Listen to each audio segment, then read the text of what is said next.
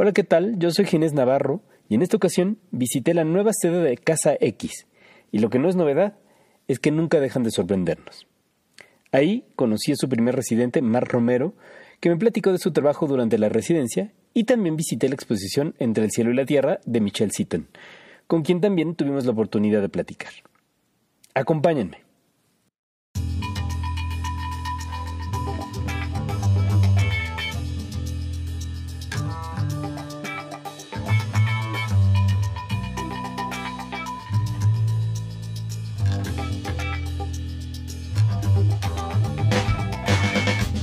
En este podcast hablamos de todo, por ejemplo del feminismo, del mezcal, de los hongos, de la masculinidad o de las inversiones, pero sobre todo hablamos de arte, porque cuando hablamos de arte hablamos de nosotros. Estás escuchando Arte en Serie, un podcast producido por Dossier.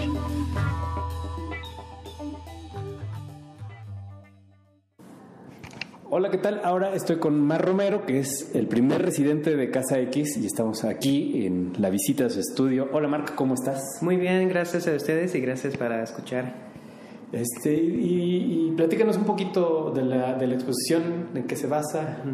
Básicamente hice una residencia aquí en la Casa X por un mes, el mes de enero, y estaba trabajando cada día estudiando, enfocándome en las piezas mesoamericanas de este, diferentes países, no solamente de México, y también estaba enfocándome en una serie que es como puntos de descubrimientos de cuando las gentes, los obreros, los locales eh, descubrieron piezas de mesoamericanas, y no solamente cuando las descubrieron, pero también para eh, capturar cómo eran las gentes, porque sí, tenían su sentido de humor, eran personas como tú y yo, y quería capturar que no eran, eran como bien serios o gente que solo venían para trabajar, también tenían sus caracteres, sus personalidades y también para enseñar que sí, eran como gente como nosotros. Está interesantísimo. Me, me llama mucho la atención que tú eh, vives más bien en Estados Unidos. Sí.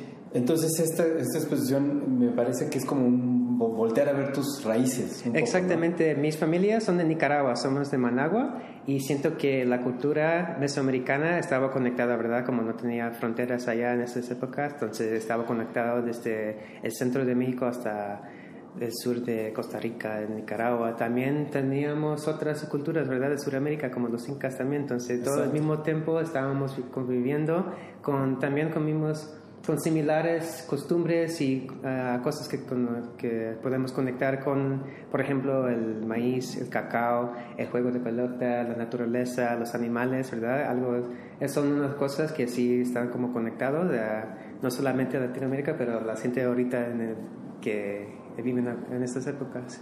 ¿Y cómo cambió, mejoró o se evolucionó tu trabajo a partir de esta residencia? Ah, siento que tenía tiempo para visitar, por ejemplo, museos como el Museo de Antropología, el Museo de Anahuacalli, para ver piezas realmente en vivo que no fue la primera vez que podía ver, pero aún así con este como enfocándome que ver básicamente quería como la experiencia que cuando ves una pieza y dices, wow, ¿cómo hicieron esto? Y lo hicieron puro a mano. Y yo quiero enseñar también como, wow, este hombre hizo los mismos dibujos a mano para representar gentes que sí eran reales, que vivieran en esos tiempos. Claro. Me llamó mucho la atención uno que, nos, que, me, comentabas hace rato, sí. que, que, no existe, bueno, está perdida la pieza. ¿Me podrías platicar un poquito de, esa pieza? Entonces, un amigo que se llama David, que hace un proyecto que se llama Los Gentiles, le pueden ver en, también en Instagram, él me estaba contando de una pieza de una urna de la cultura zapotec. Y la pieza fue perdida y se llama Siete ah, Temblores, que básicamente estaba incluso en la, revista Arqueología Mexicana, pero aún así está perdida y con nuestra arte la podemos como preservar, ¿verdad? Que no se olvida y nunca se va a perder porque tenemos capturado en la arte. Exacto, me gusta porque viniendo de Estados Unidos haces un rescate de la memoria, pero no solo de tu memoria, sino de toda una memoria colectiva, de toda la memoria de nuestros pueblos. Entonces, eh, está interesante porque es como preservar algo que tal vez ya no existe o que está ahí en un museo escondido y tú lo llevas al mundo del arte y eso eso como que lo enriquece muchísimo. Sí, sí, incluso tengo un dibujo que es como una escultura que estaba encontrado en la isla de Ometepe, que es una isla al lado de Nicaragua que tienen dos volcanes y encontraron muchas esculturas y tienen cascos de animales y también siento que como la conexión de mi familia de Nicaragua y aún así es como, como viven la gente así de esas épocas de Mesoamérica, pero aún así tenemos la misma como expresión de amor de animales y las culturas así. Otra cosa que me llama muchísimo la atención es la técnica, porque usas mucho lápiz, carbón, sí. estas cosas que ya no es tan común ver en, en, el arte y, de alguna manera también es rescatar estas, estas técnicas que, que a mí me gustan mucho. Sí, básicamente todos lo hice en lápiz, menos uno que hice en carbón.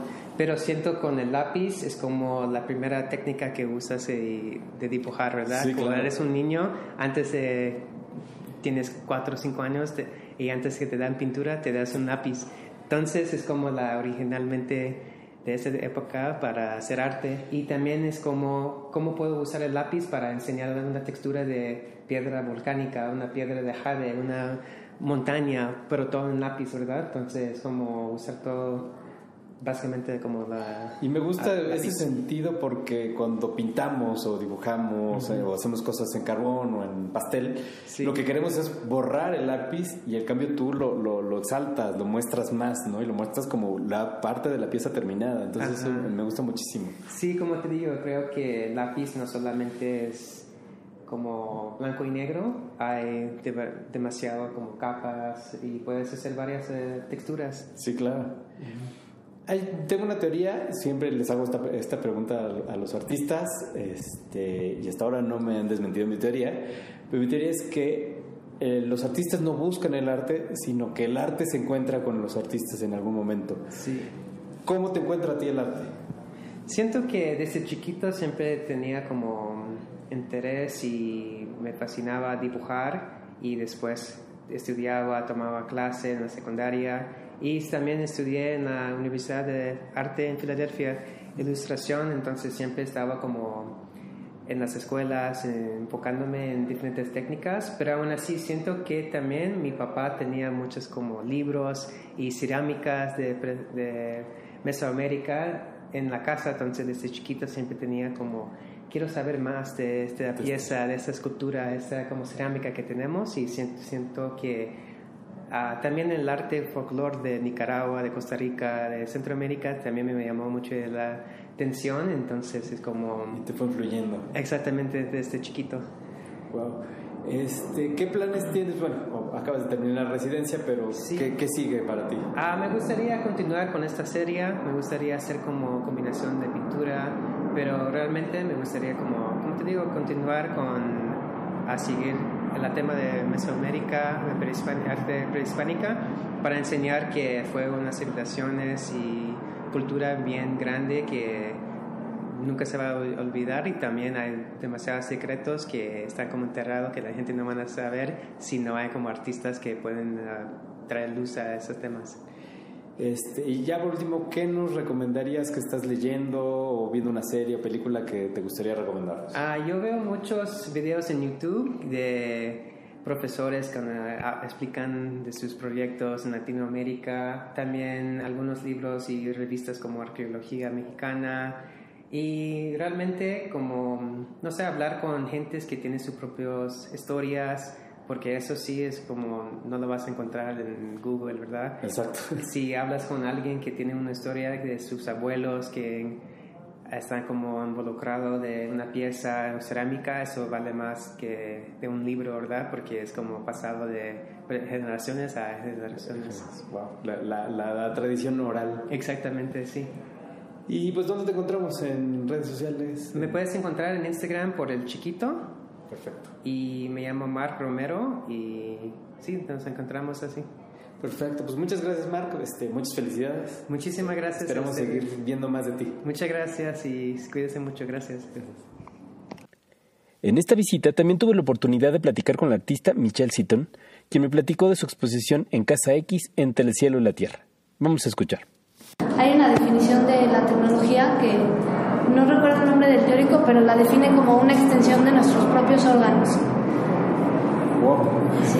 Es como un giro, ¿no? Entonces, el proyecto es como preguntarse qué es la naturaleza y cómo, igual, viviendo en la ciudad y cómo, en la forma que he crecido, la forma que la que he conocido la naturaleza también ha sido desde, desde lo digital, ¿no? Desde imágenes de internet, videos. Pero a pesar de estar hablando de la tecnología, también utilizas medios muy analógicos, Sí, como la pintura. con la pintura, exacto. Sí, y, y justo decidí como que trabajar en la pintura el recuerdo, pero el recuerdo que al final tiene que ver con las máquinas, ¿no? Wow. Y los cables. Y, y sí, o sea, los collages son como de buscar cómo el internet define una planta o define el agua y cómo estas imágenes de Google también determinan nuestro imaginario colectivo, ¿no? De lo que es esta planta verde brillante, sí, o el agua.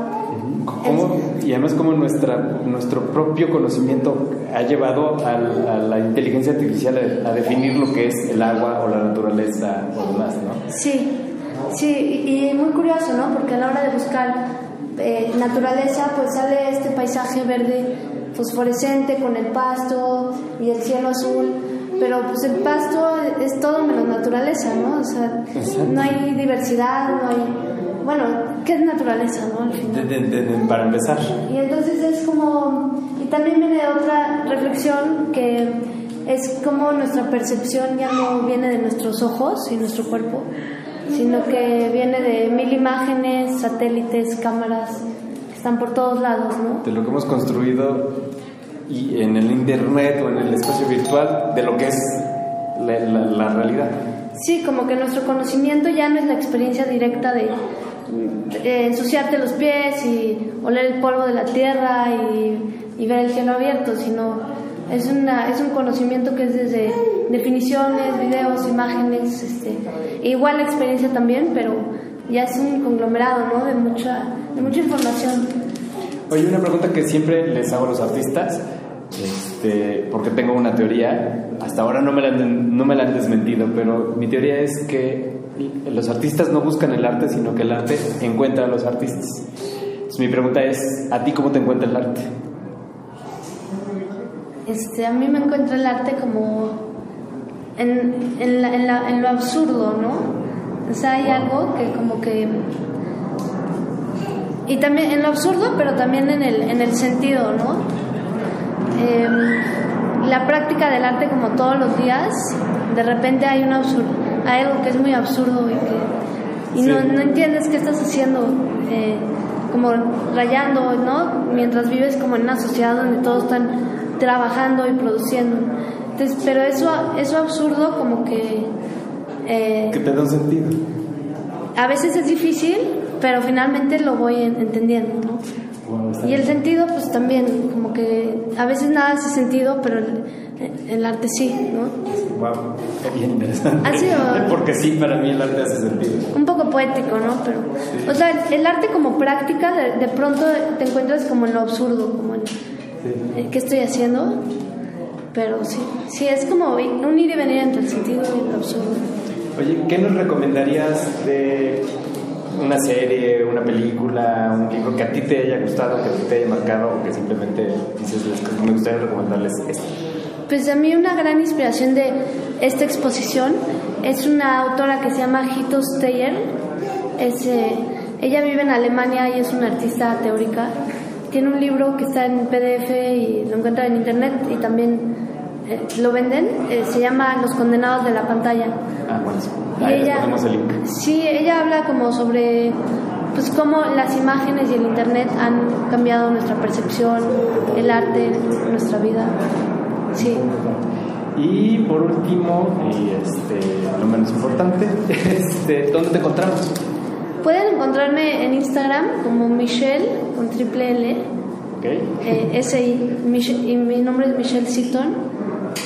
Sí, Allá les estaremos poniendo links, fotos y todo lo demás. sí, igual y también les cuento de las pinturas que falta. Eh, y las pinturas tienen como de algo de esta nostalgia que les hablaba, como que hablan de una tecnología que de alguna forma se está desvaneciendo, que son como los cables, este, Sí. porque cada vez nos volvemos más eh, inalámbricos. así como los cursores, que son elementos que los vemos cada vez menos.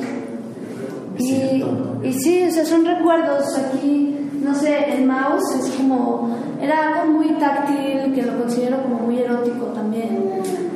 Sí, cierto. Sí, sí, creo que es todo, pero ojalá puedan venir a la exposición y, y verlo. Vengan a Casa X, este, ahí les estaremos poniendo también las direcciones y, y demás datos. Pues muchas gracias Michelle por, por, por, por tu entrevista, por presentarte y por abrirnos este espacio para, para estar en contacto contigo. Ya estaremos buscándote y entrevistándote más adelante. Muchas gracias a ti por el espacio. Sigue la conversación en nuestras redes. Nos encuentras como Dossier Art y en nuestra plataforma como dossierart.com.